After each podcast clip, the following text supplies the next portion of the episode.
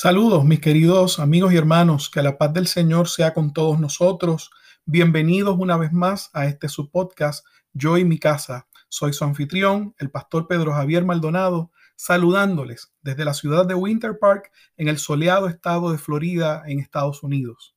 Si deseas comunicarte conmigo, lo puedes hacer escribiéndome al correo electrónico pastorpedrojavier.cogm.cc.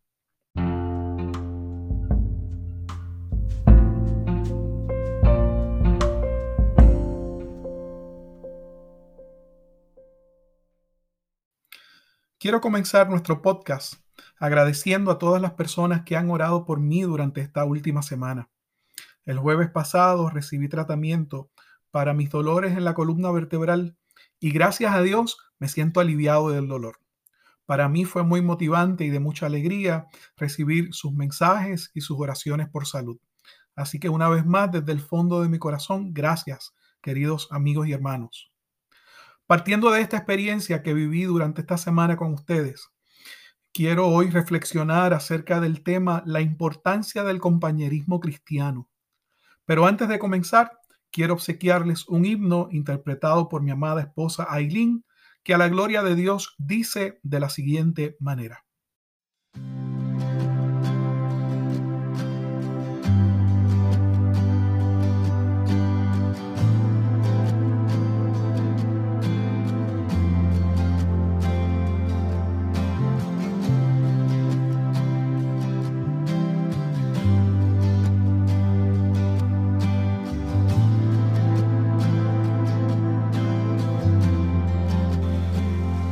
Me viste a mí cuando nadie me vio.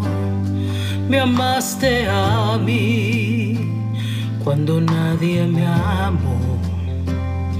Me viste a mí cuando nadie me vio. Me amaste a mí cuando nadie me amó y me diste nombre.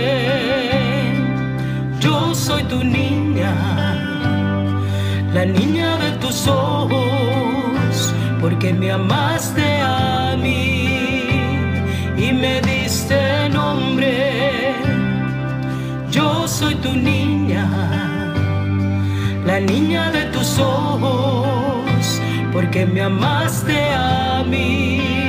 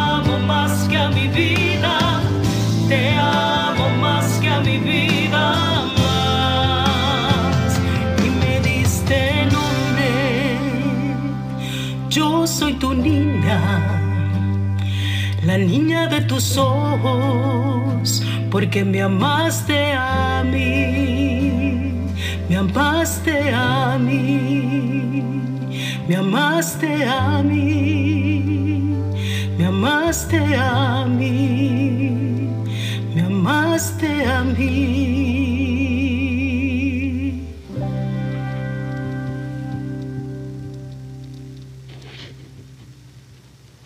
Amén.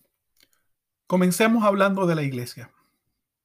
Esta palabra fue utilizada por Jesús para nombrar al grupo de sus seguidores, según lo registra el evangelista Mateo en el capítulo 16, versos 15 al 16 y 18. Y leo en la traducción lenguaje actual interconfesional. Entonces Jesús les preguntó, ¿y ustedes qué opinan? ¿Quién soy yo? Pedro contestó, tú eres el Mesías, el Hijo del Dios que vive y da vida. Por eso te llamaré Pedro, que quiere decir piedra. Sobre esta piedra construiré mi iglesia y la muerte no podrá destruirla. Cabe señalar que la interpretación que le da la iglesia cristiana pentecostal a esta declaración de Jesús es que sobre la declaración de Pedro de que Jesús era el Hijo de Dios, es que Jesús iba a construir o edificar su iglesia, no sobre Pedro, quien era un ser humano común y corriente, para que la iglesia pueda resistir y no ser destruida por la muerte. Su fundamento tiene que tener poder para vencer la muerte y solo el Hijo de Dios pudo hacer eso. La palabra iglesia utilizada por Jesús tenía el sentido de una asamblea o reunión del pueblo, convocada en un lugar público. Ahora bien, esa asamblea en el caso de los cristianos se convoca para la celebración de los rituales religiosos que incluyen la adoración, predicación y enseñanza de los fundamentos de nuestra fe. ¿Para qué hacemos esto? ¿Lo hacemos con el fin de afirmar nuestra creencia? Lo hacemos para la salvación de los oyentes por medio de la predicación y la enseñanza de las Sagradas Escrituras. Y lo hacemos para la práctica del compañerismo cristiano. De estos propósitos que tiene la iglesia para reunirse, hay uno en el cual quiero enfatizar hoy. Y como ya les dije, es el del compañerismo cristiano. No se puede ser parte de la iglesia de forma individual o independiente. La práctica del compañerismo cristiano no debe ser descuidada por la iglesia, ya que hacerlo permite que se desarrolle en los cristianos el desánimo, que puede terminar por decepcionarnos y alejarnos de la fe. El desánimo de los creyentes en muchas ocasiones es resultado de una de cuatro condiciones que pueden ser prevenidas mediante la práctica balanceada del compañerismo cristiano. Estas condiciones son la soledad, el aislamiento, las dificultades de la vida y un mal entendimiento de nuestra fe. Digo que el desánimo puede ser resultado de la soledad porque esa es la debilidad más grande del ser humano. Desde el principio, en la creación, Dios identificó el área de mayor necesidad del ser humano cuando dice el libro de Génesis y dijo Dios, no es bueno que el hombre esté solo. El desánimo también puede ser resultado del aislamiento. Alguien me dijo una vez que vivir con los cristianos en el cielo debe ser la gloria, pero vivir con ellos en la tierra, esa es otra historia. Cuando comenzamos a tener diferencias con otros creyentes, a veces salen a flote nuestros prejuicios culturales y malas experiencias previas y decidimos alejarnos y servir a Dios aislados de los demás. Cuando hacemos esto, nuestros problemas, nuestros problemas se multiplican y se ven más grandes y pensamos que nadie nos entiende. El profeta Elías se enfrentó a un momento de desánimo y se lo explicó a Dios de esta manera en Primera de Reyes capítulo 19 versos 13 al 14 y 18 de la traducción lenguaje actual interconfesional que dice, en ese momento Elías escuchó una voz que le preguntó, ¿Qué estás haciendo aquí, Elías? Él contestó, yo me he esforzado mucho por obedecerte, pues tú eres el Dios Todopoderoso. El pueblo de Israel ha abandonado el pacto que tiene contigo, ha destruido tus altares y ha matado a tus profetas. Solo yo estoy vivo, pero me están buscando para matarme. La respuesta de Dios a Elías le aclara su realidad actual. Dios le dio instrucciones de nombrar nuevos líderes y le trajo una realidad que él no había considerado. Dios le dijo, pero debes saber que siete mil personas no se arrodillaron ante Baal ni lo besaron. A ellos yo los voy a dejar con vida. Es decir, que mientras el profeta pensaba que solo él quedaba en Israel fiel a Dios, Dios tenía siete mil personas. El profeta estaba aislado, pero habían siete mil creyentes en Dios que todavía no habían abandonado su fe. Les dije que el desánimo puede también ser resultado de las dificultades de la vida, porque cuando nos llega una temporada de problemas y dificultades, nos cansamos y nos desanimamos. Y no estoy hablando de cuando tenemos un solo problema. Es como ese dicho que dice que cuando llueve, truena, queriendo decir que los problemas no vienen de uno en uno.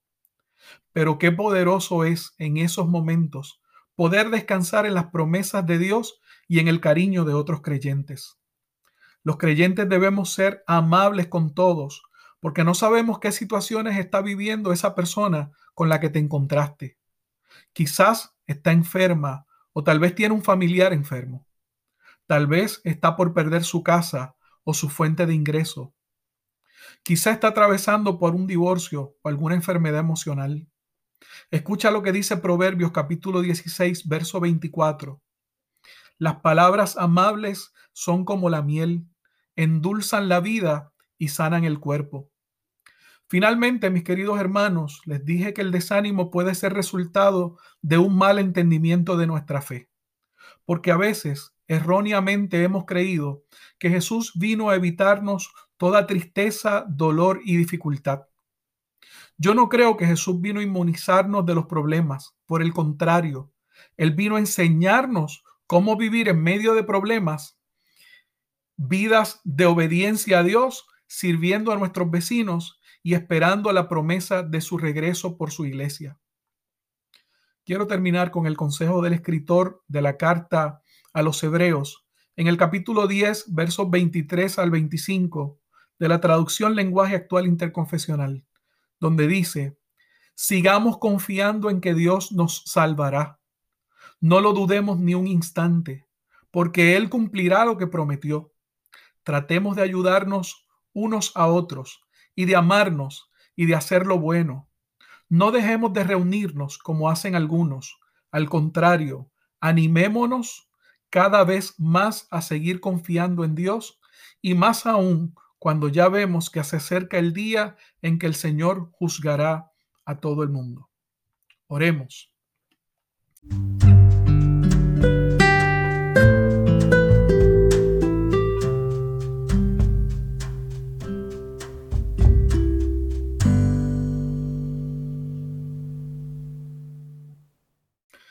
Padre nuestro que estás en los cielos, santificado sea tu nombre. Venga a nosotros tu reino y que se haga tu voluntad en el cielo y en la tierra. Señor, te damos gracias porque tu palabra nos muestra el camino, Señor amado, que tú has trazado para nuestra vida plena. Una de esas eh, herramientas que tú nos das, Señor, para vivir la vida cristiana es el compañerismo. Gracias por nuestros hermanos. Gracias, Señor, por otros creyentes. Gracias por nuestros pastores. Gracias por nuestros líderes.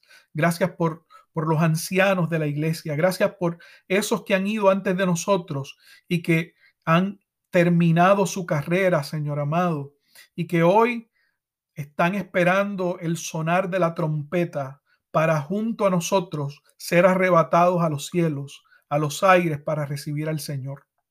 Te pedimos, Señor, que tú nos ayudes a acompañarnos, a amarnos, a consolarnos los unos a los otros, a estimularnos al amor y a las buenas obras. Señor, bendice tu iglesia, bendice tu pueblo, bendice esta audiencia. En el nombre santo, glorioso y bendito de Jesús, nuestro Rey y Señor. Amén, amén y amén.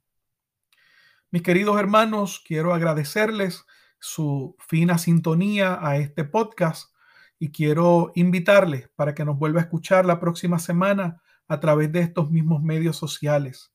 Nos despedimos hoy con una porción bíblica del libro de Colosenses capítulo 3, los versos del 12 al 17, donde dicen, Dios los ama mucho a ustedes y los ha elegido para que formen parte de su pueblo. Por eso, vivan como se espera de ustedes amen a los demás, sean buenos, humildes, amables y pacientes. Sean tolerantes los unos con los otros, y si alguien tiene alguna queja contra otro, perdónense, así como el Señor los ha perdonado a ustedes. Y sobre todo, ámense unos a otros, porque el amor es el mejor lazo de unión. Ustedes fueron llamados a formar un solo cuerpo, el cuerpo de Cristo. Dejen que la paz de Cristo gobierne sus corazones y sean agradecidos. No se olviden nunca de las maravillosas enseñanzas de Cristo y cuando se enseñen unos a otros o se corrijan, háganlo de manera inteligente.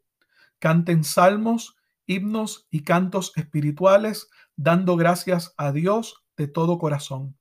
Y todo lo que hagan o digan, háganlo como verdaderos seguidores del Señor Jesucristo y denle gracias a Dios el Padre por lo que Cristo ha hecho por ustedes. Que la gracia, la paz y la bendición del Dios Trino sea con todos nosotros esta semana. Amén, amén y amén.